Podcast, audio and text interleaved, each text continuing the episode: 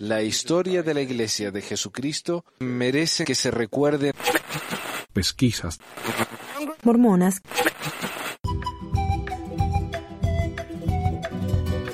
Hola mi gente, bienvenidos al último episodio de Pesquisas Mormonas del 2019. Episodio 135 del 24 de noviembre. Y como les digo, este es la, el último episodio de esta temporada. La semana que viene voy a publicar uno del archivo. Y diciembre ya me lo tomo libre. Ah, como es costumbre. Voy a publicar algunos videos. Tengo algunos segmentos del, del video del episodio 55 que me quedaron ahí para subir. Tengo un tour que hice del Museo de Historia de la Iglesia ahí al frente del templo. Así que voy a ir subiendo algunas cosas. Pero no tanto. Ah, y tengo anuncios. Primero que nada, quiero desearle un feliz cumpleaños a mi amigo Mr. Mutza, uno de mis mayores aliados ahí en pelear la estupidez en YouTube. Muchísimas gracias, maestro, y feliz cumpleaños. Él cumple en diciembre, como el gran profetoide. Qué grande. Le mando un saludo a Lara por todo el trabajo que, que, está haciendo para ayudarnos. Me está ayudando a traducir documentos, gracias a yo, y también por un documento enorme que me tradujo, que yo sé que fue ella. No me lo dice, pero yo sé que fue ella. Y siempre me ayuda tanto ella con, con ese tipo de cosas. Muchísimas gracias. Y es un documento que vamos a empezar a, a, publicar ya en enero. Y también quiero agradecer a John y a Javier por su ayuda en Patreon. Ellos fueron a patreon.com barra o pueden verlo ahí en la descripción de este video, donde también pueden encontrar todas las maneras de contactarse conmigo. Y ahí donaron un dólar. Desde un solo dólar pueden tener acceso a todas las revistas y los libros que he publicado ahí hasta ahora. Gracias a Francisco por su donación por PayPal y no recuerdo si le agradecí a Archer la semana pasada, pero bueno, también gracias a él por la buena onda. Y bueno, esos son todos los anuncios de hoy. Pasemos a las noticias.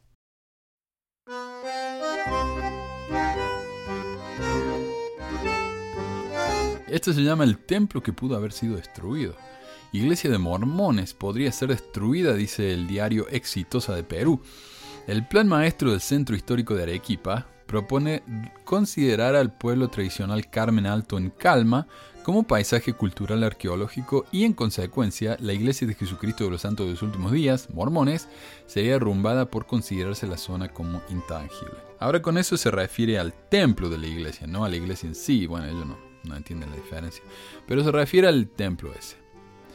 Y si ustedes ven el, templo de Arequipa, una foto del templo de Arequipa, se ve un paisaje verde increíble. O sea, me parece que es un parque nacional ahora, eh, una zona protegida, una belleza.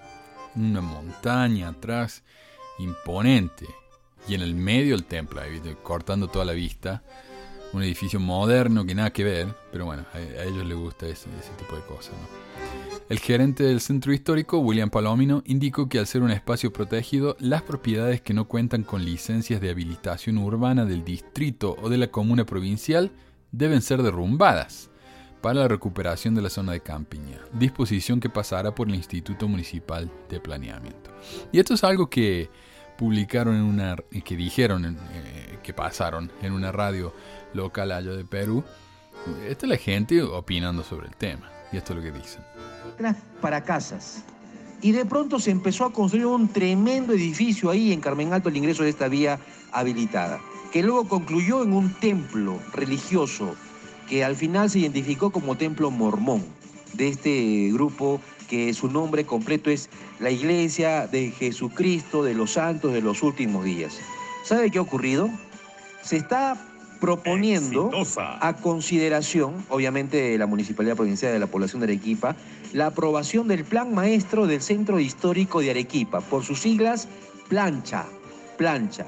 ¿Y qué dice este Plancha? Propone considerar al pueblo tradicional de Carmen Alto en Caima como paisaje cultural arqueológico, intangible. Y todo lo que exista aquí, lo que se haya construido y lo que se vaya a construir, intangible tiene que ser derruido. ¿Y qué es lo primero que van a derrumbar, Walter, si es que se aprueba este plan maestro del Centro Histórico de Arequipa Plancha? Pues precisamente esta iglesia de los mormones. El gerente del Centro Histórico, William Palomino, ha dicho que al ser un espacio protegido, las propiedades que no cuenten con licencias de habilitación urbana del distrito o de la comuna deben ser derrumbadas para la recuperación de la zona de Campiña, disposición que pasará por el Instituto Municipal de Planeamiento. O sea, tiene que ser aprobado, pero no, es, no sería conveniente que se haga respetar este espacio tan lindo de la Campiña arequipeña, que si uno pasa ahora, eh, ve la Campiña, ve la profundidad, ve lo, el, el Misti, ve el Chachani, es impresionante, lindo, y de pronto un templo, un templo, puede haber sido de otra iglesia, pero no me parece la ubicación para un templo de esta naturaleza, porque rompe todo el paisaje. Y de noche es peor, de noche es peor. Ojalá que esto pueda llegar a un debate y se tome la mejor decisión. Eh, bueno, el artículo que leí antes, eh, no tengo la fecha de ese artículo, pero y tampoco lo tengo completo, ya que fue una foto que me envió un oyente del diario en sí. Pero la siguiente es del 13 de noviembre de este año y dice, los representantes de la iglesia de los mormones salieron al frente y defendieron la construcción de su templo frente a los cuestionamientos de su edificación en parte de la campiña ubicada en el pueblo tradicional de Carmen Alto, en Caima. Señalaron que no permitirán la destrucción del templo porque en su momento tuvieron los permisos del municipio de Caima y además cuentan con permisos del Ministerio de Cultura.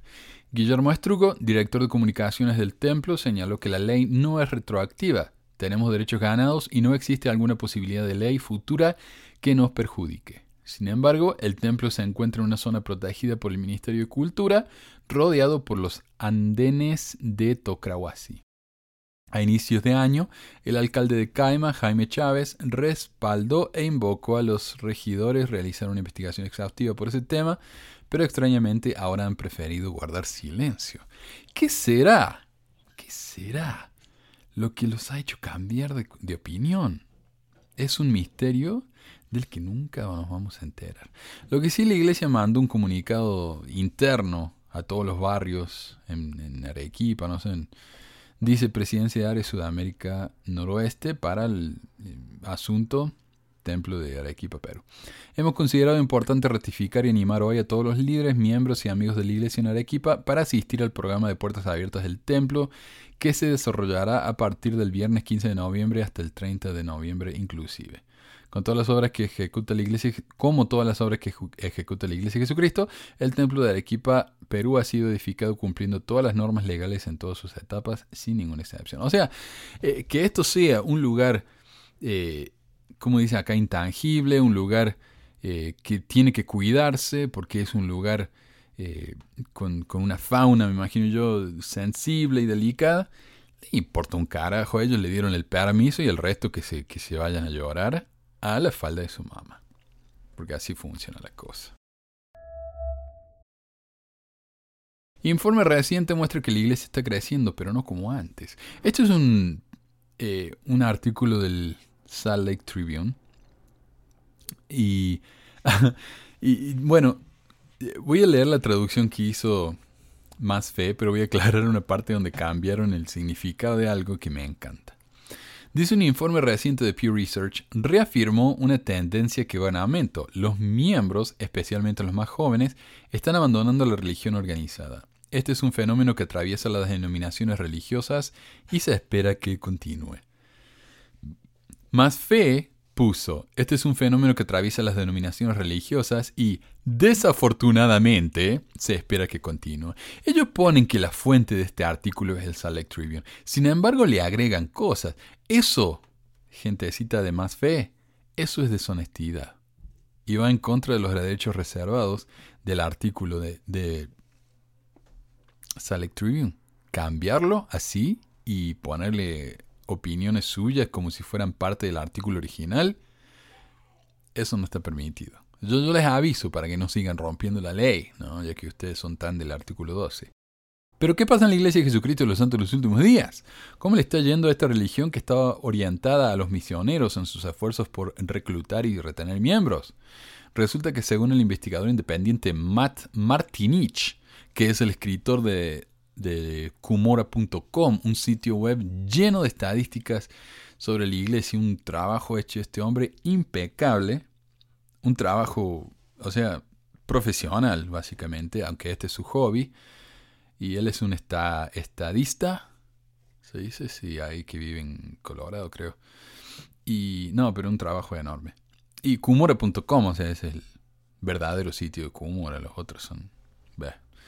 Bueno, la iglesia todavía sigue creciendo, dice Martinich, aunque la tasa ha estado disminuyendo durante décadas. Y otra cosa que quiero aclarar es que Martinich es un miembro fiel de la iglesia. Y cuando la iglesia le pidió que dejara de publicar ciertas estadísticas porque no le gustaba y porque no le convenía, él lo hizo. Martinich dice que, por ejemplo, la religión eh, sigue progresando en África Occidental, sin embargo el crecimiento se está estancando, estancando en el norte de Europa. Ahora consideramos, el norte de Europa es una de las zonas más ricas y con mayor educación en el mundo. Mientras que África, bueno, ya sabemos. Entonces la iglesia está creciendo donde hay menos educación, menos capacidad económica y ese tipo de cosas. No es de extrañarse, diría yo. Ah, la última encuesta de Martinich muestra que la retención de nuevos conversos está mejorando. 50% en los Estados Unidos, y esa es la mejora, ¿no? Y 49% fuera de este país. No obstante, las tasas varían enormemente de país a país desde 80% en el Congo, o sea, 80% de la gente, de los miembros que están en las listas, van a la iglesia, hasta el 33% en Uruguay. Uruguay tiene la tasa más baja de eh, activación, retención en la iglesia en el mundo. Bueno, y esto me hace pensar en un artículo que acaba de publicar la iglesia en su sitio de noticias. Y es que se están abriendo ocho misiones. Lo cual es confuso, parecería, ¿no? Porque si la iglesia no está creciendo tanto, ¿para qué abrir más misiones? Bueno, pero pensemos que en el 2019 la iglesia cerró 12 misiones y ahora está abriendo 8, o sea, un pérdida neta de 4. Lo que sí, ¿dónde están abriendo estas misiones? Bueno, eso es interesante. Según el artículo, una misión se va a abrir en Brasil, donde ya hay 35, una en Ecuador, dos en Texas y el resto en África. Justamente el lugar donde la iglesia está creciendo más. Uno en Camerún, uno en Etiopía, uno en Mozambique y uno en Tanzania. Lo que sí, según Kumura.com, el número de misioneros ha subido por primera vez desde 2010, cuando Monson anunció el cambio de edad. Actualmente hay 68.000 misioneros en el mundo, 3.000 más que el año pasado, pero 2.000 menos que hace dos años.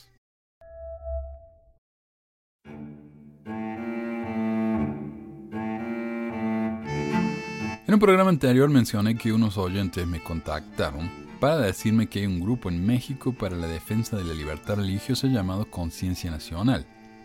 Este grupo presume ser independiente, pero en realidad, según esos oyentes, es un grupo patrocinado y financiado por la iglesia. Yo dije que no puedo ofrecer ninguna prueba de esto, ya que no tenemos un cheque firmado por la iglesia, una transacción de banco ni formularios de impuestos, tales como los que podemos encontrar en Canadá, Estados Unidos o en Inglaterra, que nos muestre de dónde vienen sus fondos. Por lo que esto no es opinión mía, sino la de estos oyentes. Esta semana me llegó otro mensaje de un oyente diciéndome que él fue empleado de, Conciencia Nacional y que tenía más información. Por lo que, básicamente, según lo que nos dice la iglesia, tenemos dos testigos o más. Y según ellos dicen, por boca de dos o tres testigos se decidirá todo asunto. Así que me parece que esto está decidido. O no, no sé, vamos a ver. Ah, bueno, y, esta semana tuve la oportunidad de charlar con él por un largo rato. No quiso que usara la grabación que hicimos, prefiriendo mantenerse en la privacidad. Y considerando los mensajes de odio, las amenazas que me llegan rutinariamente, eh, lo entiendo. No me extraña. En la charla que tuvimos, eh, llamémoslo Alex, me dijo que Conciencia Nacional es un grupo dedicado a la defensa de la libertad religiosa y de los derechos humanos. La organización comenzó en 2015 y él trabajó allí por dos años como auxiliar administrativo y asistente de dirección, teniendo así contacto muy cercano con la presidencia de la organización y con los números. Pero vamos por parte. Cuando le pregunté a qué se refería con lo de la defensa de la libertad religiosa, me explicó que la organización se reunía con el Congreso y con varios candidatos a puestos políticos para asegurarse de, de que cualquier legislación o propuesta de ley que limitara los derechos religiosos fuera rechazada. Cuando le pregunté si en los años que él trabajó allí había visto alguna vez algo que pudiera considerarse como una amenaza a la libertad religiosa, me dijo que no. lo cual coincide con lo que me dijeron los oyentes en el mensaje anterior. En otras palabras, esta es una organización que defiende a las religiones de una amenaza inexistente. Entonces le pregunté qué eran los derechos humanos que defendía este grupo, pensando que tal vez ayudaban a personas indigentes, a minorías que sufren que ven sus derechos limitados o cosas así. Pero lo único que me pudo citar fue una marcha realizada hace unos años en México en contra del matrimonio gay. Encontré un comunicado de septiembre de 2016 que dice en parte, la marcha del 10 de septiembre próximo en contra del matrimonio homosexual y por la defensa del modelo tradicional de familia movilizará a miles de personas en 110 ciudades de todo el país, aseguran las organizaciones convocantes. Dicho bloque de distintas confesiones, conformado por iglesias cristianas, evangélicas, mormones y laicos católicos, y me gusta que hace una diferencia entre las iglesias cristianas y la mormona. Emitió este miércoles un pronunciamiento previo, afirmando que no marcharán por odio a nadie, sino para advertir que la familia no es un laboratorio. Es decir, que los niños no sean sometidos a experimentos sociales basados en ideologías de género, pidiendo que si la educación es laica y gratuita en México, también sea libre de imposiciones e ideologías como la de género. Ahora, ni idea a qué se refiere con eso. No, no, no sé qué, quiere decir que es un laboratorio. Que, en, las, escuelas no se debe enseñar de esto, en las escuelas no se enseña de eso. Hay una. Y esto es típico, hay una película que se llama God is not dead, no, Dios no está muerto, donde dicen ellos, se enfrentan a un profesor que les dice, escriben en un papel Dios está muerto, y van a pasar la clase. Si no lo escriben, fallaron ya automáticamente. Y esto es una, es una, eh, una paranoia cristiana de que en las universidades, en las escuelas, los maestros, esos eh, izquierdistas, comunistas, socialistas, les enseñan a los chicos que las iglesias son terribles y malas, que la heterosexualidad es, es una abominación. Nadie enseña eso. Yo soy maestro yo enseñé secundaria, primaria. No se enseña eso. Yo tengo tres títulos universitarios. Fui a la universidad por año y año y año en dos países diferentes. No se enseña eso. En ninguna parte se enseña eso. Así que dejen de tener miedos inexistentes. Gente, miedo a cosas que no van a pasar. Pero bueno, ellos no quieren que el matrimonio sea un laboratorio. Pero bueno, lo, lo que sí está claro es que están muy en contra del matrimonio igualitario y han hecho varias marchas en diferentes países en contra, todas enfocadas a oponerse al matrimonio gay y al aborto. Entonces, esto nos deja con la pregunta, ¿quitarle los derechos civiles a un grupo específico es ayudar en los derechos humanos? Me resulta contradictorio. Además, este es el caballito de batalla de Oaks. Cada vez que habla de libertad religiosa, menos derecho para los gays. Punto. Según él, eh, según Alex, la organización fue originada por los líderes de la iglesia en Estados Unidos, por eso tiene un vínculo muy cercano con la Escuela de Derecho J. Ruben Clark de BYU. Él dice que a pesar de que la organización tiene su propia presidencia, el presidente del área, Arnulfo Valenzuela, qué nombrecito, papá, Arnulfo Valenzuela, es quien toma las decisiones finales. El director que menciona en el programa anterior, Julio González, fue el presidente de Conciencia Nacional, pero desde entonces fue despedido para que Cristian Badillo Gutiérrez, el yerno del presidente Valenzuela, tomara las riendas. Desde que se lo puso a cargo de la organización, el sueldo del presidente es el doble de lo que era antes, dice Alex. Según él, Cristian es un déspota y trata muy mal a la gente, le gusta humillar, hacer menos, gritar, Cualquiera que tratara de ponerle traba en algo era echado inmediatamente. Alex me contó que una vez cuando un grupo de limpieza, contratado, ¿no? no empleados de él, estaba limpiando el cuarto al final de la reunión, el Chris les pidió que bajaran una mampara. Estos trabajadores le dijeron que estaban apurados y como no era parte del trabajo convenido, del contrato que firmaron, no iban a poder hacerlo.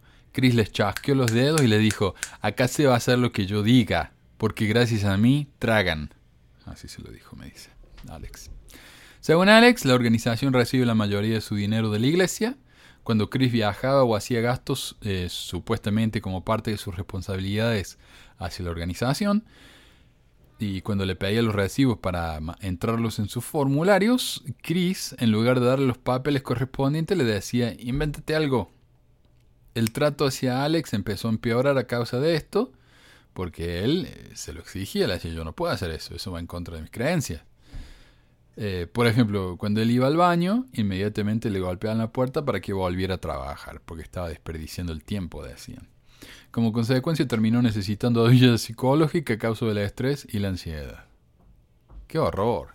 ¡Qué horror! Y yo sé lo que trabaja por un jefe tirano, así que lo entiendo completamente. Alex dice que el dinero, que en realidad es de la iglesia, era usado de maneras desastrosas. No había cuidado con eso, se hacía lo que quería. Esta parece ser la mayor queja de Alex contra la organización, ya que él era un miembro fiel a quien este tipo de desajustes e irregularidades le parecían deshonestas y probablemente criminales, obviamente yendo en contra de las enseñanzas de la Iglesia. Cuando le mencioné que nuestros oyentes anteriores me dijeron que el propósito de la organización era que la Iglesia obtuviera mayor influencia política en México, me dijo que era probablemente cierto, ya que la iglesia se reunió con miembros, como ya dije, con miembros del Congreso tras puertas cerradas, pero su mayor queja es el mal uso del dinero. Para él, este grupo no es más que una excusa para que el presidente del área y su familia hagan dinero a expensas de la iglesia, y basado en el resultado escaso que ha tenido la organización, les sorprende que la iglesia siga manteniéndolos. Alex me contó que originalmente Conciencia Nacional estaba en la Ciudad de México, al lado de las oficinas de la iglesia, pero que el año pasado se mudaron a Querétaro, un lugar supuestamente más céntrico, pero que en realidad está más lejos de la mayoría de los aeropuertos internacionales, los cuales están en la Ciudad de México. Según él, probablemente la realidad es que trataron de alejarse de, de, las oficinas de la iglesia para que no se sospechara que estaban vinculados y por eso la mudanza aunque quién sabe, ¿no? Cuando le pregunté cuál era el problema con, que, con que la organización se viera conectada con la iglesia, porque le digo, ¿y qué? ¿Qué problema hay? Me dijo que es porque Conciencia Nacional trata de ser un grupo independiente que representa todas las religiones y no a una en particular. Si se supiera que es una organización mormona, tal vez otras religiones no estarían tan dispuestas a formar parte de sus esfuerzos. Esta explicación me parece razonable, aunque tiendo a encontrar la explicación que me dieron antes de que la Iglesia está tratando de no mostrar su participación en su intento de alterar las leyes de México, ya que sería una violación de la separación de la Iglesia y el Estado. Eh, tengas en cuenta que México es un país laico, uno de los pocos en Latinoamérica con una clara separación entre la religión y el gobierno. Según Alex, la gente en la iglesia en México sabe que esta es una organización mormona. Alex me dijo que una vez pidió hablar con el presidente del área para hablar de las irregularidades que estaba viendo, pero le dijeron que no iba a poder. Cuando los amenazó con una causa penal, el presidente Valenzuela lo llamó y trató de conformarlo diciéndole que iba a hacer una auditoría, pero al final no hicieron nada, y las cosas siguieron tal como antes. De hecho, cuando el presidente anterior estaba a cargo, las cosas eran mucho más transparentes. Pero desde que Chris tomó la, la presidencia es cuando las cosas empezaron a empeorar. Según Alex, cuando uno de los directores del patronato, Sergio Cuevas, un presidente de destaca de allá en, México, quiso ayudar, al poco tiempo no hizo más nada y se echó atrás. No se sabe qué pudo haber pasado, pero Alex sospecha que el presidente Valenzuela le dijo que no se, no se metiera. En resumen, el, el, mayor problema de Alex con la nueva presidencia de la organización es que parece ser más una forma de lucrar con los bienes de la iglesia que un grupo de, que realmente trata de ayudar. Mi, mi, opinión es que si esta es realmente una organización fundada y financiada por la Iglesia, es un intento más de la Iglesia de tratar de quitarle aún más derechos a los LGBT en todo el mundo, lo cual me resulta francamente asqueroso. Como dije en el programa anterior, yo no tengo evidencia de ninguna de estas cosas, pero no tengo razón para dudar la veracidad de las palabras de Alex, Además que como ya dije, tenemos dos o más testigos, así que me parece que hemos decidido el asunto, no sé. Pero lo dejo a discreción del oyente.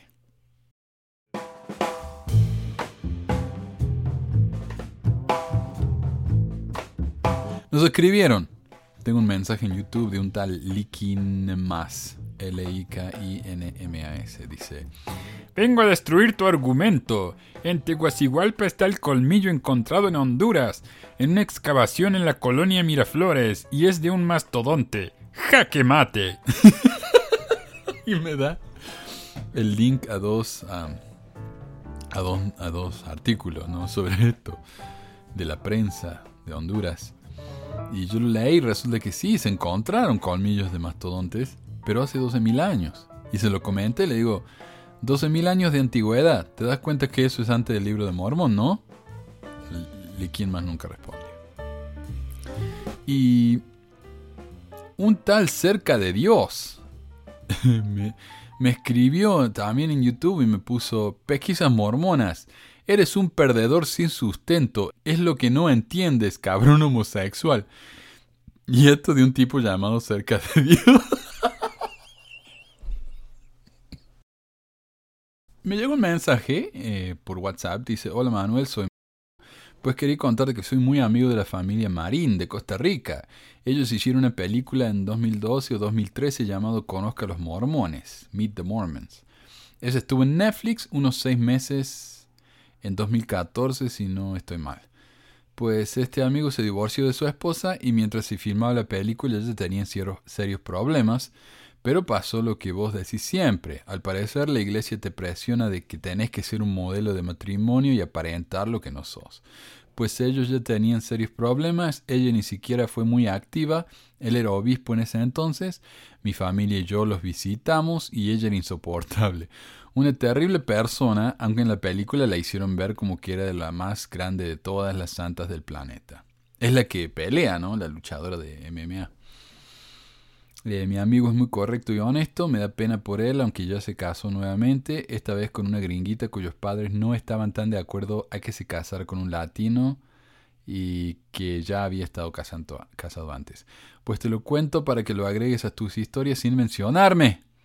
Pero es parte de la presión que la iglesia te mete y te anuncia como la mejor del mundo, aunque por dentro estés muriendo por gritar ayuda. Y así es, ¿no?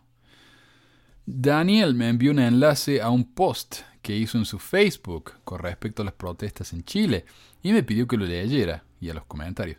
El documento dice, bueno, parece que él está a favor de hacer estas eh, protestas y parece que algunos miembros están muy en contra. Él dice, a los miembros de la Iglesia de Jesucristo de los Santos de los últimos días, en sus intentos de colocar la doctrina para condenar a las protestas, les recuerdo que Moroni luchó cuando los realistas querían el poder y quitar derechos al pueblo, que José Smith junto a pequeños grupos protestaron con violencia para que el Estado respetara sus derechos. Les recuerdo que el Amán y su ejército pelearon por un, no por una cuestión religiosa, sino en defensa de sus libertades, derechos y familias. La lucha por los derechos y libertades que es condenada es un atento contra el propio pueblo. Elder Christopherson durante dos conferencias seguidas nos ha instado a participar de los procesos cívicos para defender lo correcto pero en mi apreciación personal solo veo miembros cómodos criticando, pensando que con decirle a su vecino que el libro de Mormón le ayudará en su vida, el mundo estará mejor.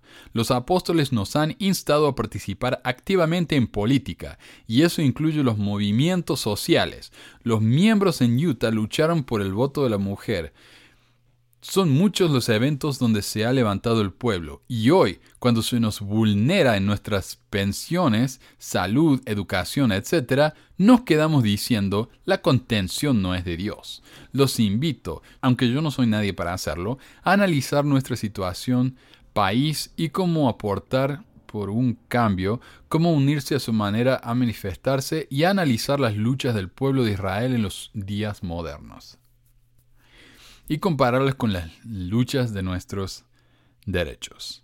Leer sobre el Consejo de los 50 liderado por Brigham en su momento y cómo apoyaron y buscaron defender los derechos que hoy se nos privan. Y si quieren saber más de los de eso de los 50, los invito a escuchar mi programa sobre el tema del concilio de los 50. Muy interesante. Fue un gobierno civil, no religioso de que empezó José Smith y que continuó Brigham Y bueno, y estas son algunas de las respuestas. Dice, lo único que me preocupa de nuestros héroes del libro de Mormón actúan guiados por el espíritu. Acá no lo puedo, no lo puedo asegurar. No he visto ningún elder de área diciéndonos que debemos salir a protestar. Ja, ja, ja, ja. No olvidemos que no, que nos debemos a Cristo. Una carita feliz. Hermano, lea lo que usted escribió y piense. Es una clara incitación a la sedición, poniendo como ejemplo nuestros antepasados, lo cual estoy segura que ellos estaban lejos de serlo. Hay que tener cuidado cuando se usan estos ejemplos. Algunos no son miembros y nos leen. Podrían pensar que apoyamos todo lo malo que los insurrectos hacen. Yo apoyo que se manifiesten contra las innumerables falencias que tiene este país, pero cuando se sube el nivel de destruir todo su paso, eso ya no es bueno. Dios no quiere que seamos pasivos, pero tampoco quiere que seamos destructivos. Y ahí Daniel le puso la escritura de Alma 60, donde Moroni dice, y vendré a vosotros, y si hubiera entre vosotros quien aspirase a la libertad, sí, aun cuando quede siquiera una chispa de libertad, he aquí instigaré insurrecciones entre vosotros hasta que aquellos que quieran usurpar el poder y la autoridad dejen de existir. No, si yo te digo, este, este Moroni era un tranquilito, ¿no? Y alguien más mencionó que, hablando de ser destructivos, José mandó destruir una imprenta. Es demasiado fácil debatir con gente que no sabe ni lo que cree. Y aquí, esto me parece interesante. La persona 1 dice, creemos en estar sujeto a los reyes, presidentes, gobernantes y magistrados, en obedecer, honrar y sostener la ley. Y Daniel le puso, siempre y cuando sus leyes sean justas y sus mandatos. Y la persona 1 comentó, ¿dónde dice eso? Daniel le puso alma 9, alma 48 en adelante y en los discursos de él de Christofferson. Y la persona 2, otra persona puso, si nos basamos en la letra, Nefi nunca debió matar a Labán por lógica, debemos defender las leyes justas. Y la persona 3 puso, entonces, si debo basar mi vida en los artículos de fe, específicamente el 12, Da igual si las leyes son perjudiciales para la gente, es permisible la vulneración de derechos, violación a los derechos humanos, leyes que favorecen a unos pocos por una constitución hecha a la medida. Lo que me muestra esta conversación es que cualquier religioso puede hacer que las escrituras digan lo que más le gusta o conviene. Por eso durante la, época de la esclavitud acá en Estados Unidos, los que estaban a favor de la esclavitud usaban la Biblia, los que estaban en contra usaban la Biblia y los dos tenían escritura para, para hacer dulce, defendiendo sus posiciones. Y acá lo mismo. El libro de Mormón no es diferente al resto. Pero ellos dicen, ¿no? Tenemos dos puntos. Si uno tiene un solo punto, ¿cuántas líneas pasa por ese punto? Infinitas. Pero si tenemos dos puntos, ¿cuántas líneas pasan por ese punto? Por esos dos puntos, solo una. Por eso el libro de Mormón es tan importante para ayudar a la Biblia. Porque ahora solo hay una línea y esa línea es el Evangelio de Jesucristo. ¿Sí? Miren esto. Se viven peleando entre ellos, citando sus propias escrituras y ellos se pueden poner de acuerdo. Pero bueno, Daniel eh, yo no sé, yo no saldría a destruir algo. O sea, yo no, nunca estuve en una situación así. De chico, en, Argentina pasó algo así y mi papá participó en eso. Tal vez lo haría. Tal vez lo haría. Eh, pero yo, yo estoy de acuerdo con vos. Si uno quiere salir y defender sus derechos a la fuerza, tiene que hacerlo.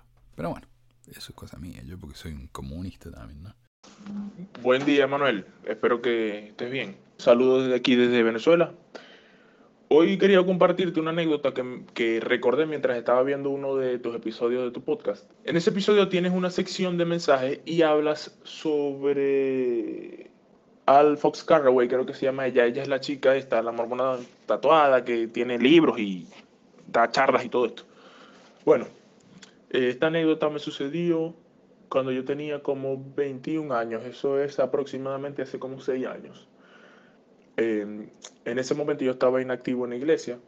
Recuerdo que mm, unos jóvenes fueron a visitarme en mi casa, me extendieron una invitación para que asistiera al instituto, yo la acepté.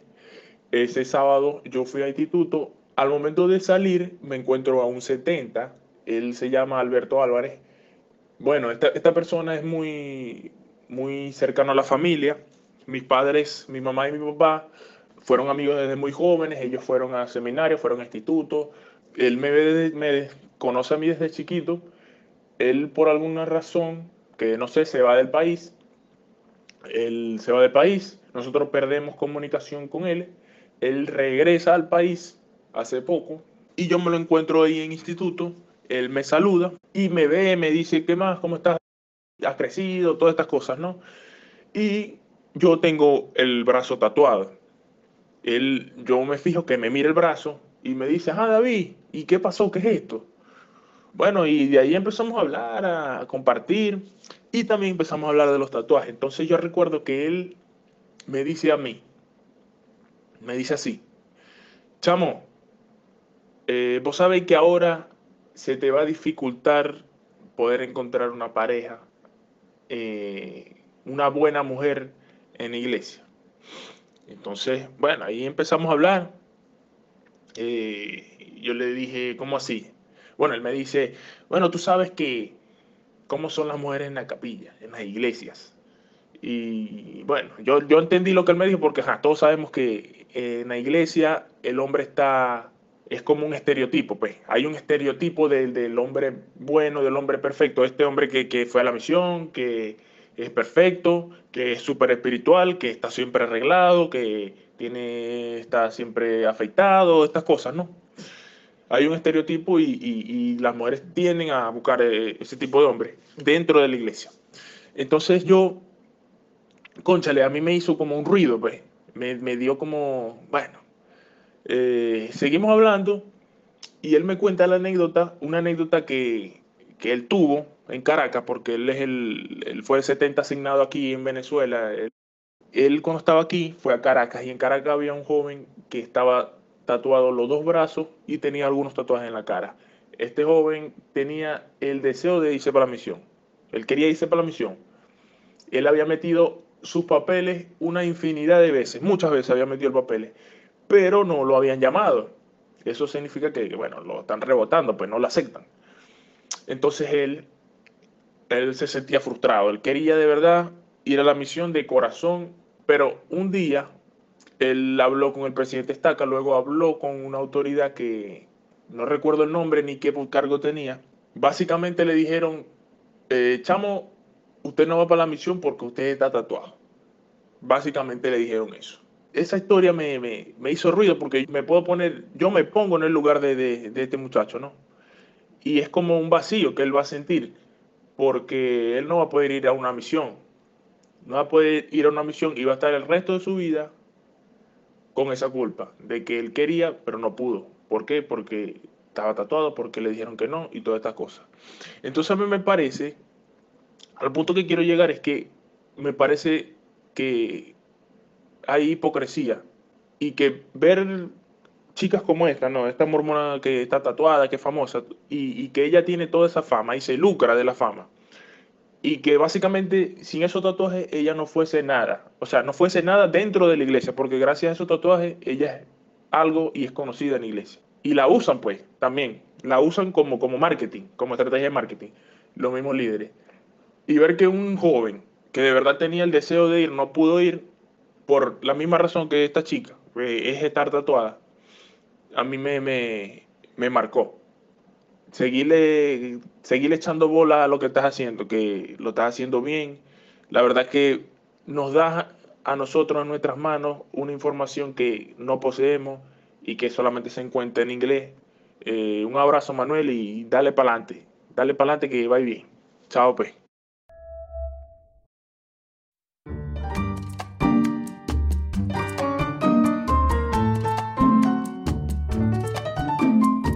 El tema del día. Estudio encuentra plagios en la traducción de la Biblia de José Smith. La traducción de José Smith, también llamada la versión inspirada de las Santas Escrituras, es una revisión de la Biblia por José Smith, quien supuestamente les dictó revelaciones que recibía a medida que leía la Biblia a sus escribas. Smith, o sea, él iba leyendo la Biblia y la iba cambiando a medida que leía y recibiendo inspiración directa de Dios. Esta Biblia ya no la usa la iglesia mormona, aunque uno lo puede comprar ahí en el Desert Book y hay secciones de su traducción en la perla de gran precio. Pero la comunidad de Cristo, por ejemplo, entre otras, esa es su Biblia oficial, la Biblia de José Smith. Yo no sé por qué los mormones no usan la Biblia oficial de José Smith. No sé. Tal vez porque es una manera ¿no? de, de decir que ellos son cristianos también. Eh, José Smith fue asesinado antes de poder completar este proyecto, aunque la mayoría había sido compilado una década antes. La obra es básicamente la versión de la Biblia del Rey Santiago con algunas adiciones y revisiones. Es considerado un texto sagrado y es parte del canon de la comunidad de Cristo, como ya dije, que era la, iglesia reorganizada. Según el sitio de la iglesia, eh, mientras traducía el libro de Mormón, José Smith y Oliver Cowdery vieron que ambos tenían puntos de vista diferentes sobre el significado de un pasaje de la Biblia. acordaron mutuamente aclarar la pregunta por medio del Urim y Tumim. Como resultado, José Smith recibe una revelación que ofrece la traducción de un relato de Juan, el discípulo de la antigüedad, que él escribió en un pergamino, pero que se perdió para la historia. Eh, claro, José Smith iba recibiendo la traducción original de la Biblia, porque dicen ellos que hasta donde sea traducido correctamente, entonces José Smith la fue arreglando. O sea, se considera literalmente una revelación de Smith. Un artículo de Robert J. Matthews, profesor de BYU, afirma que entendemos que no hay tantas cosas en la versión de Rey Santiago de la Biblia que son incorrectas, pero a causa de la transmisión fallida y las partes faltantes, lo que queda es a menudo no claro y falto de su significado completo. El trabajo de José Smith con la Biblia restaura algunas de las partes faltantes y causa que lo que tenemos sea más significativo. En la nueva traducción de la Biblia, el profeta José nos ha dado un registro más claro y pleno del Antiguo y Nuevo Testamento. Curiosamente, las escrituras de la Biblia, ¿recuerdan ahí el libro de Mormón donde dice las escrituras de Soram y qué sé yo qué, no sé, no me acuerdo, del profeta tal y tal. Eh, José Smith no, no recibió una revelación sobre esa parte de la Biblia. José Smith no recibió revelación sobre ninguna parte de la Biblia más de lo que está en la versión del rey Santiago que tenía él en su casa. Curioso, ¿no? Podría haberla restaurado, pero no. Dios no le, no le dio eso. Sin embargo, el artículo en el sitio de la iglesia mencionado explica que al comienzo de su obra de traducción, se revelaron largos pasajes que José dictó a sus escribientes, tal como él hacía al recibir las revelaciones en Doctrina y Convenios. Algunos de esos pasajes ampliaron dramáticamente el texto bíblico. A medida que trabajaba en esos cambios, parece que en muchos casos él consultó los comentarios respetados de eruditos bíblicos para estudiarlos en su mente como parte del proceso revelatorio. O sea, ¿por qué diría que José usó comentarios de eruditos bíblicos en su traducción. Esos son libros eh, que escribía la gente explicando la Biblia. Eso es un comentario de la Biblia. Así, así se llama. A eso se refiere. Pero ¿por qué mencionar eso? ¿Por qué? Porque el año pasado un periódico de la BYU, la Universidad de la Iglesia, publicó un estudio que compara la traducción de José con el comentario bíblico de Adam Clarke que existe en español. Así que pueden verificar lo que les digo. De hecho, toda la cita que tengo acá las copié de la versión de Adam Clark en español. Y se encontraron demasiadas coincidencias entre ellas como para ser casualidad. ¿Me entienden? El comentario de Adam Clark de la Biblia y la versión inspirada de José Smith hay partes que son idénticas.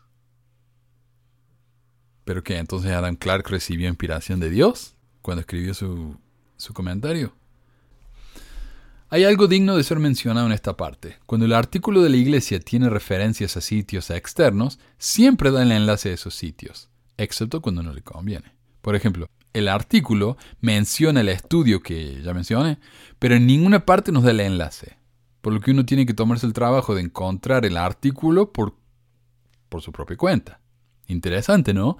No solo eso, cuando uno encuentra el artículo en Google, el enlace no se abre. Y la única manera de poder leerlo es entrando al Wayback Machine, un sitio con pantallazos de versiones viejas de incontables sitios del Internet de todo el mundo. Así que gracias Wayback Machine por mantener honesta la iglesia. Aunque esto es curiosísimo. Si ustedes van a... pongan cualquier, eh, cualquier sitio, qué sé yo, a kumora.com, el verdadero Kumora. Vayan a cualquier artículo de Kumora, copien la dirección, vayan al Wayback Machine, hay en archive .org, creo que es, o com.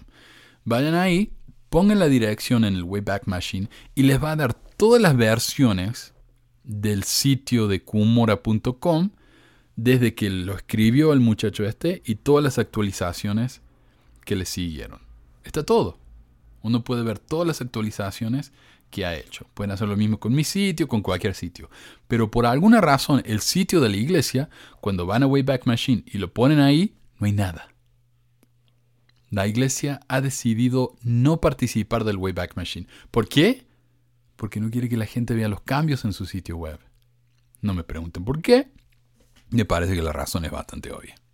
Ahora, ¿qué dice el nuevo estudio? Bueno, el estudio publicado en el Journal of Undergraduate Studies de la BYU se llama una fuente recientemente recuperada, repasando la traducción bíblica de José Smith, escrito por la entonces estudiante Haley Wilson y su profesor Thomas Wayment.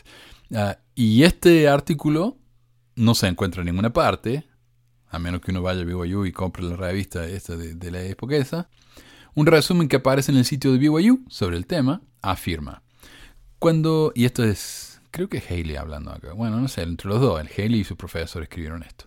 Cuando comenzamos el proyecto, nuestro objetivo era el siguiente, comparar los cambios realizados de José Smith a la Biblia con los comentarios contemporáneos de su época. Al realizar una nueva investigación sobre los orígenes de la traducción bíblica de Smith, descubrimos evidencia de que Smith y sus asociados utilizaron un comentario bíblico fácilmente disponible al compilar una nueva traducción bíblica. El comentario de Adam Clark es súper popular, todavía se publica. O sea, no es un libro raro que tendría que ir a una biblioteca de Washington, D.C. a buscar. No, esto está disponible en cualquier parte. El comentario, la famosa Santa Biblia de Adam Clark, la cual contiene el Antiguo y el Nuevo Testamento, fue uno de los comentarios más ampliamente disponibles a mediados de la década de 1820-1830 en Estados Unidos. Los préstamos directos de esta fuente no se han conectado previamente a los esfuerzos de traducción de Smith y la cuestión fundamental de lo que Smith quiso decir con el término traducción con respecto a sus esfuerzos para reelaborar el texto bíblico, ahora puede reconsiderarse a la luz de esta nueva evidencia. Nuestra investigación ha revelado que el número de paralelos directos entre la traducción de Smith y el comentario bíblico de Adam Clark es simplemente demasiado numeroso y explícito para plantear una casualidad o una mera coincidencia. Los paralelos entre los dos textos se cuentan en los cientos, un número muy elevado como para discutir en los límites de este documento. En una entrevista con el podcast Mormon Discussions, la autora Haley Wilson dio cuatro ejemplos de copias directas de Smith del comentario de Clark. El primero, en Éxodo 9:12, en la Biblia del Rey Santiago, dice, Pero Jehová endureció el corazón de Faraón, y no los oyó, como Jehová lo había dicho a Moisés mientras que la versión inspirada de José es exactamente igual a la de Clark y aclara que Dios no endurece el corazón de la gente, sino que aclara que y Faraón endureció su corazón y no los oyó, etc. O sea, el, faraón endureció su propio corazón, Dios no lo enfureció, no endureció su corazón.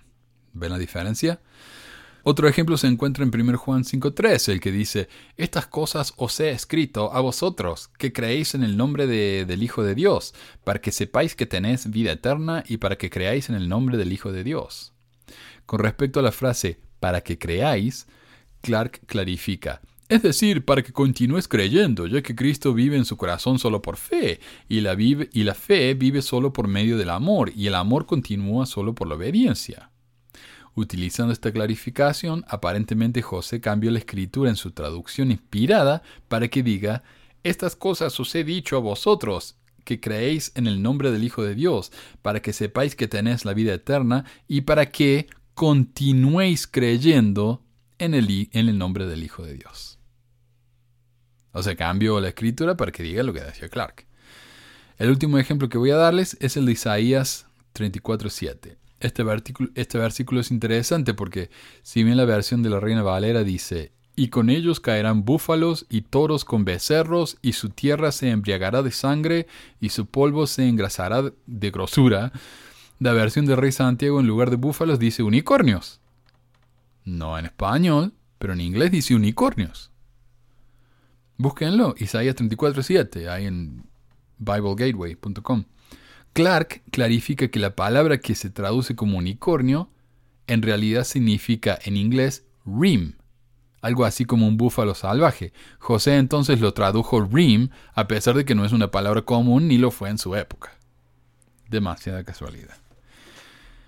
¿Qué dicen los autores? Fair Mormon en su sitio web incluye una cita de Wayment, el profesor y parte autor de este estudio. Lo que encontramos, un estudio un estudiante asistente y yo descubrimos que en entre 200 y 300, dependiendo de cuántos cambios está involucrado, los paralelos donde José Smith hace exactamente los mismos cambios de un versículo como lo hace Adam Clark.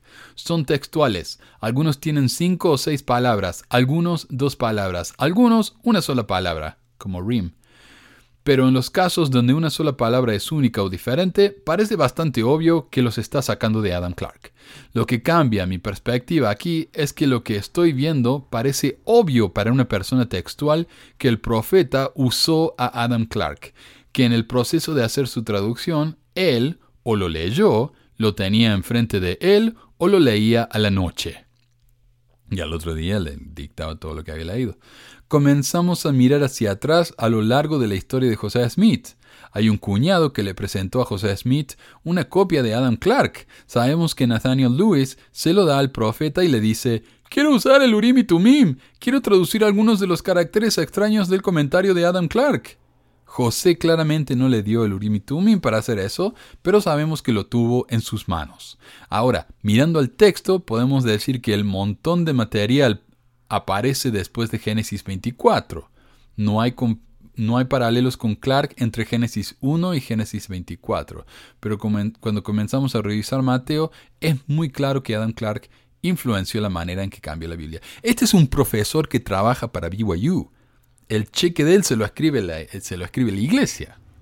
Y él está dispuesto a decir esto. Yo no sé cuánto va a durar este hombre en, en el trabajo, ¿no? Pero ahí está. Por supuesto, esto no es algo convincente para un grupo apologético mormón, por lo que aclaran que cuando se le preguntó sobre la acusación de plagio, Wayment agrega, cuando la noticia inadvertidamente salió a luz que una fuente había sido descubierta que fue usada en el proceso de crear la traducción de José Smith, algunos se apresuraron a usar esa información como una crítica contra José o contra la traducción. Palabras como plagio fueron usadas como una explicación rápida y razonable para lo que estaba sucediendo. Para ser claros, plagio es una palabra que para mí implica un intento abierto de copiar el trabajo de otra persona directa e intencionalmente, sin atribución ni reconocimiento de la fuente de la cual la información fue sacada. O sea, lo que hizo José. Por lo que yo entiendo, José Smith usó el comentario de Adam Clark para guiar su mente y proceso de pensamiento para considerar a la Biblia en maneras que no podía haberlo hecho de otro modo. José, quien aplicó su propia autoridad profética a la Biblia en el proceso de revisión, usó los mejores estudios disponibles para guiar sus intentos proféticos. La inspiración que le sigue al estudio y consideración cuidadosa es un modelo profético que puede incluir a muchos miembros de la iglesia. O sea, José recibió inspiración y profecía leyendo el trabajo de otro. Qué conveniente, ¿no? Esta por supuesto es una interpretación de un miembro fiel y suena más como una opinión personal que una conclusión que se podría sacar de manera directa u objetiva al analizar su propio estudio. Además, este hombre es solo la mitad del estudio. La otra autora, Hayley Wilson, tiene una interpretación muy diferente. En su entrevista con Mormon Discussions dijo, hablando en términos de contacto directo, él plagió a Clark unas 30 veces en su traducción del Nuevo Testamento y un poco menos en el Antiguo Testamento. Pero hay como 10 paralelos, 15 paralelos directos en el Antiguo Testamento. Hay mucho. Y no es una palabra aquí y otra allá, son oraciones enteras. Como dato curioso, en Reddit escribió, eh, la chica esta, Haley, escribió cuando se graduó de BYU.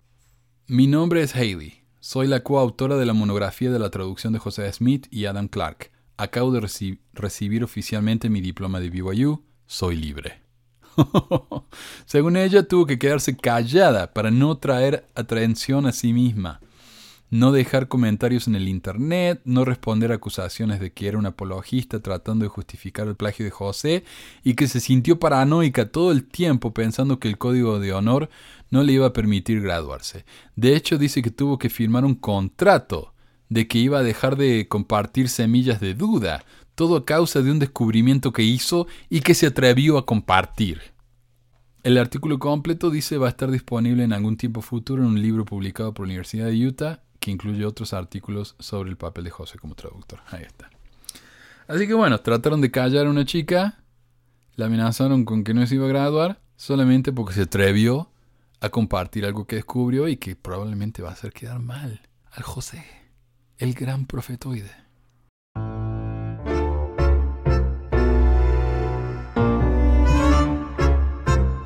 Y por fin vamos a hablar de la conferencia, la última sesión de abril de 2019, domingo por la tarde. Me parece que en el futuro voy a resumir toda la conferencia, voy a hacer un programa para el sábado, incluyendo la reunión de las mujeres y el sacerdocio, y una para el domingo, porque se me está haciendo largo y... ¿Qué me cuesta leer esto? ¿Sabes que Estaba terminando de leer y ya, ya no me daban más ganas. Qué aburrido. Me costó como una semana leer seis discursos. Y el de Rafa, que fue uno de los últimos, no lo pude terminar. Porque tenía miedo de quedarme dormido y que se me cayera la cara en la sopa. Y segundo, un oyente me escribió preguntando por qué no hablaba de la sesión de sacerdocio. Le expliqué que como la iglesia incluyó la sesión del sacerdocio en su sitio web, pero no la de las mujeres, que me negaba a participar en semejante machismo. Pero él me dijo que el discurso de Nelson estaba increíble, así que decidí ir a revisarlo. Y esto es rarísimo, rarísimo. O sea, alguien que me ayude a ver si no, no estoy loco. Voy un día a revisar los discursos de la conferencia. Está el discurso del sacerdocio, no están los discursos de la sesión de las mujeres. Voy al otro día, están los discursos de la sesión de las mujeres, no está la sesión del sacerdocio. Voy al otro día, está las mujeres, no. O sea, es como que se van tomando turno. Ok, hoy le toca a los hombres, hoy le toca a las mujeres. No entiendo qué está pasando ahí. Rarísimo. Pero bueno, como no estaba el discurso del, de la reunión del sacerdocio, sí estaba el de las mujeres, tuve que bajarme la revista Enter en PDF para poder encontrar el discurso, porque no está. No está. Cuando no está, no está. Entonces ahí lo leí sí, está increíble ese discurso.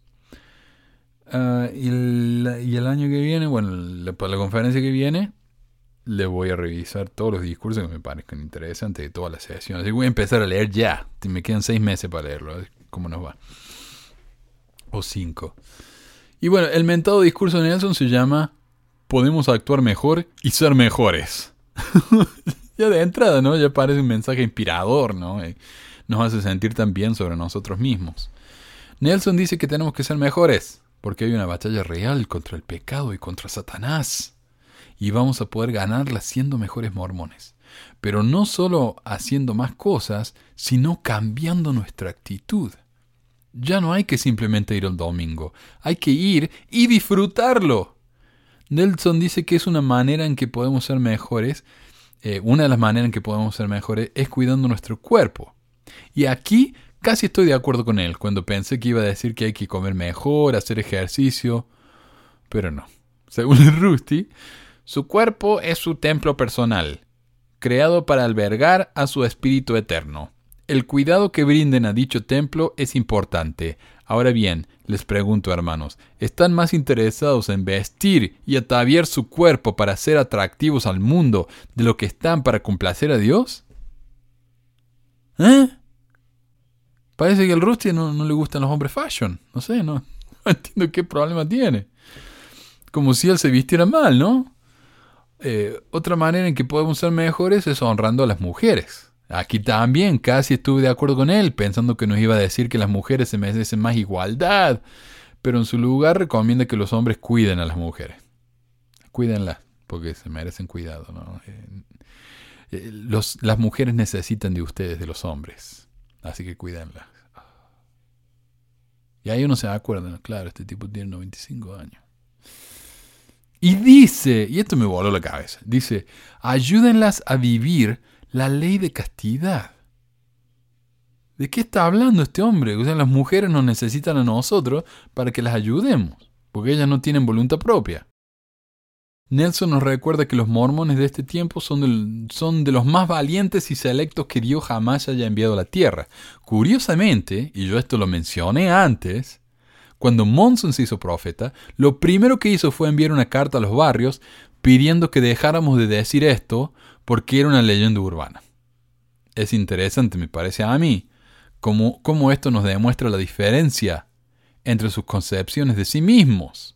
Nelson es mucho más dramático que Monson y le gusta hablar de cosas en términos mileniaristas, es decir, la segunda venida está a la vuelta de la esquina. Así que tome las vitaminas porque va a estar emocionante la cosa. Finalmente nos dice que Dios quiere a hombres desinteresados. El Señor necesita hombres desinteresados que pongan el bien de otras personas por encima del propio. Necesita hombres que se empeñen deliberadamente en oír la voz del Espíritu con claridad. Necesita hombres del convenio que guarden sus convenios con integridad. Necesita hombres que estén determinados a mantenerse sexualmente puros. Hombres dignos a los que se pueda recurrir sin previo aviso para que den bendiciones con el corazón puro, la mente limpia y las manos dispuestas. El domingo por la tarde hubo seis discursos, como es costumbre, y una conclusión de la conferencia por parte de Nelson. Cuatro de los discursos fueron de apóstoles, Oaks, Gong, Bernard y Rasban, y como el resto no tiene nada especial, me lo salteo. Al igual del de Rasban, porque cuando llegué a ese punto ya no pude juntar ni medio gramo de interés. O sea, leí el primer párrafo del discurso de Rasban, donde dice, en la revelación de los últimos días, el Señor nos ha recordado, sea por mi propia voz o por la voz de mis siervos, es lo mismo manifestando otra vez el punto de que los líderes de la iglesia y Dios son la misma cosa un tema bastante repetido en esta conferencia, a pesar de que los discursos no fueron asignados, como nos va a decir eh, Nelson más adelante. Los discursos no son asignados. Así que, bueno, pero ahí pare. Oaks dio un discurso sobre el arrepentimiento muy similar al del Nelson en la reunión del sacerdocio. Un punto que me dio gracia dice, mi mensaje el día de hoy es uno de esperanza para todos nosotros, incluso para quienes han dejado de ser miembros de la Iglesia por excomunión o al quitar su nombre de los registros.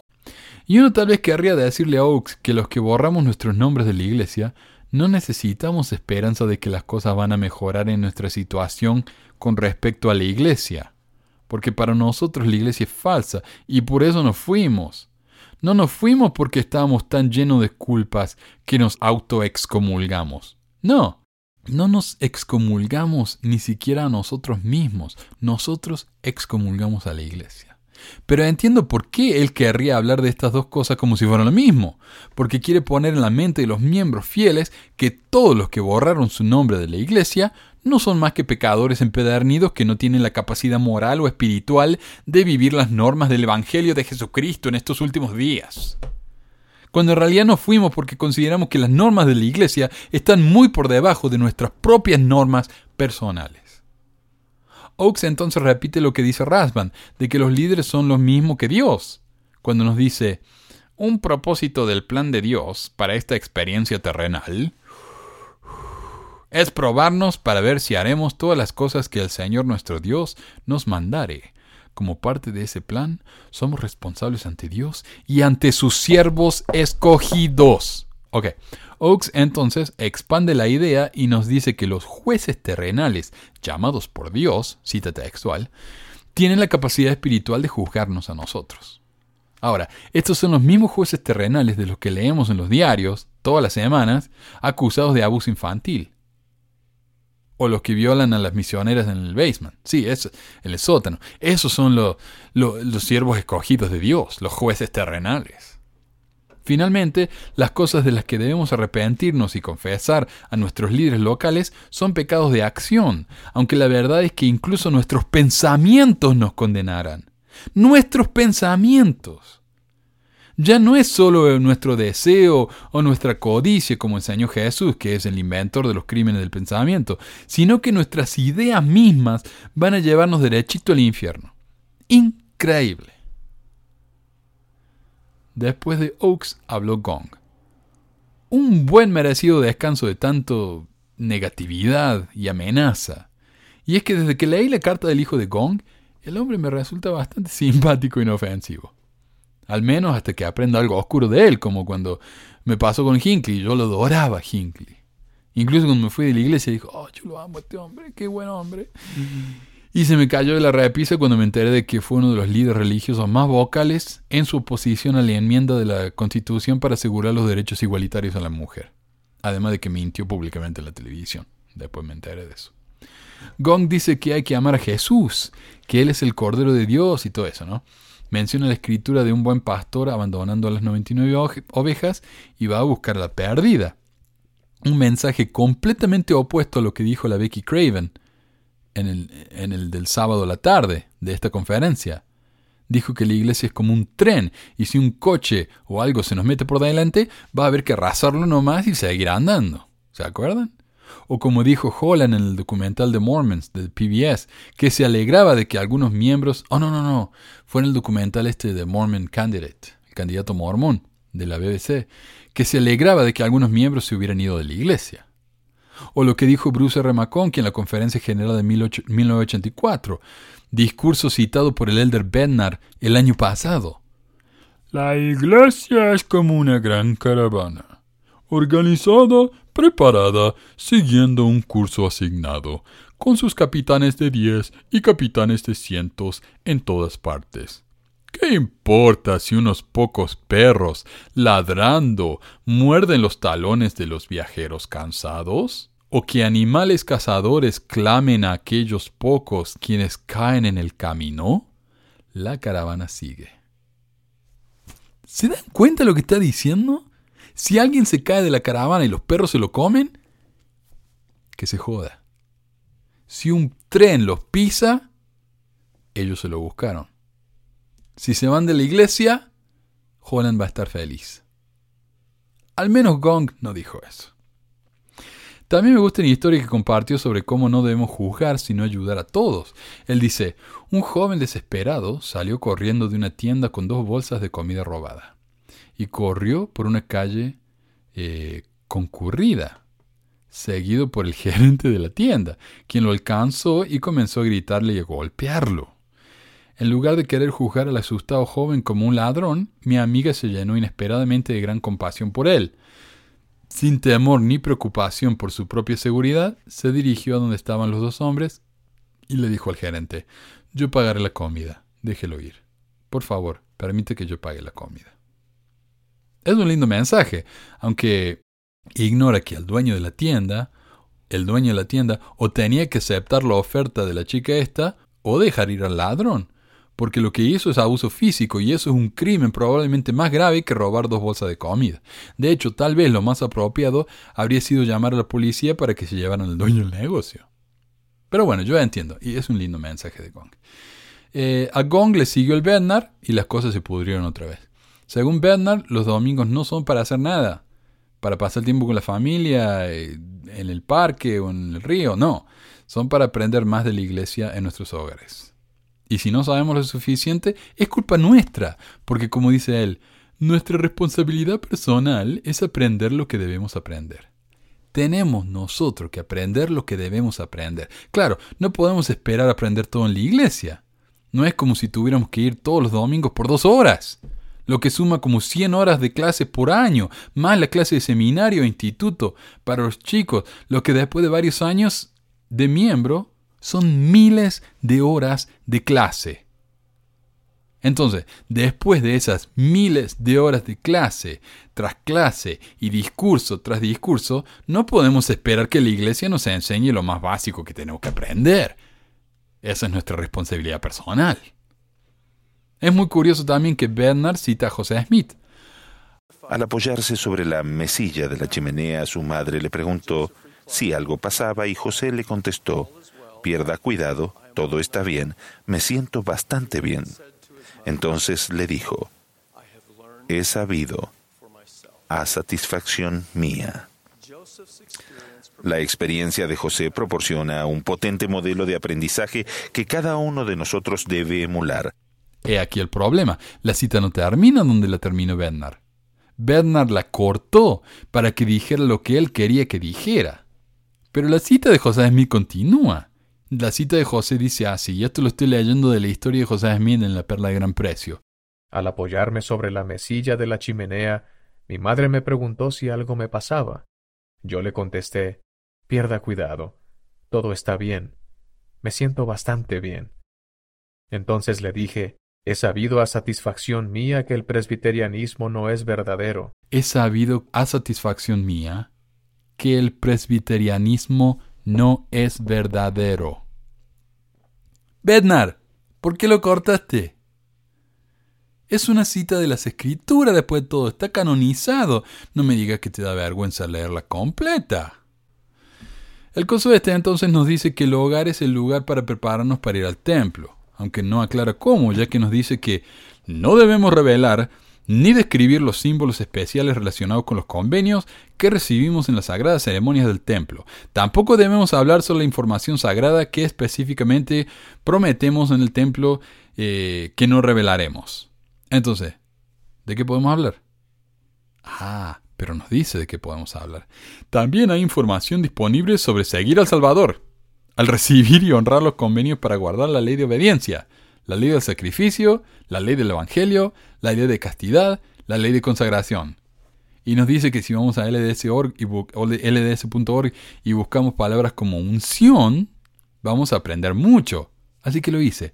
Fui a LDS.org y puse la palabra unción. Y esto es lo que nos enseña sobre este tema. Antiguamente los profetas del Señor ungían con aceite a las personas que debían desempeñar deberes especiales, tales como Aarón, o los sacerdotes, o los reyes que gobernarían a Israel. En la iglesia actualmente se efectúa la unción echando una pequeña cantidad de aceite consagrado sobre la cabeza de la persona como parte de una bendición especial. Esto solamente puede hacerse por medio de la autoridad y el poder del sacerdocio de Melquisedec. Después de la unción y actuando con la autoridad de ese mismo sacerdocio, se puede sellar la unción y dar una bendición especial a la persona que esté ungiendo. ¿Listo? Ya están listos para ir al templo, ¿no? Me imagino.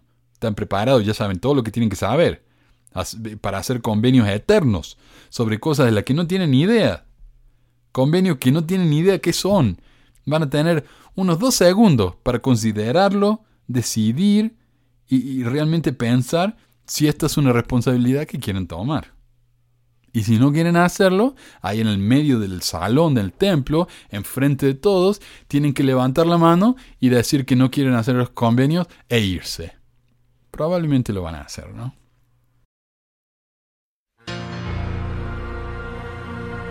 Y ese fue el programa de hoy. Gracias a todos por escuchar, gracias a todos por su participación, por los mensajes, por los mensajes de voz, de texto, por, las donaciones en Patreon. No saben cómo me ayuda realmente.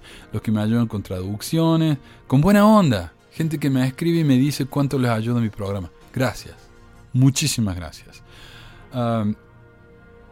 espero que puedan pasar una feliz Navidad para todos. Yo sé, miren, yo no soy un cristiano tengo que admitir. Creo que la primera que lo digo en el programa.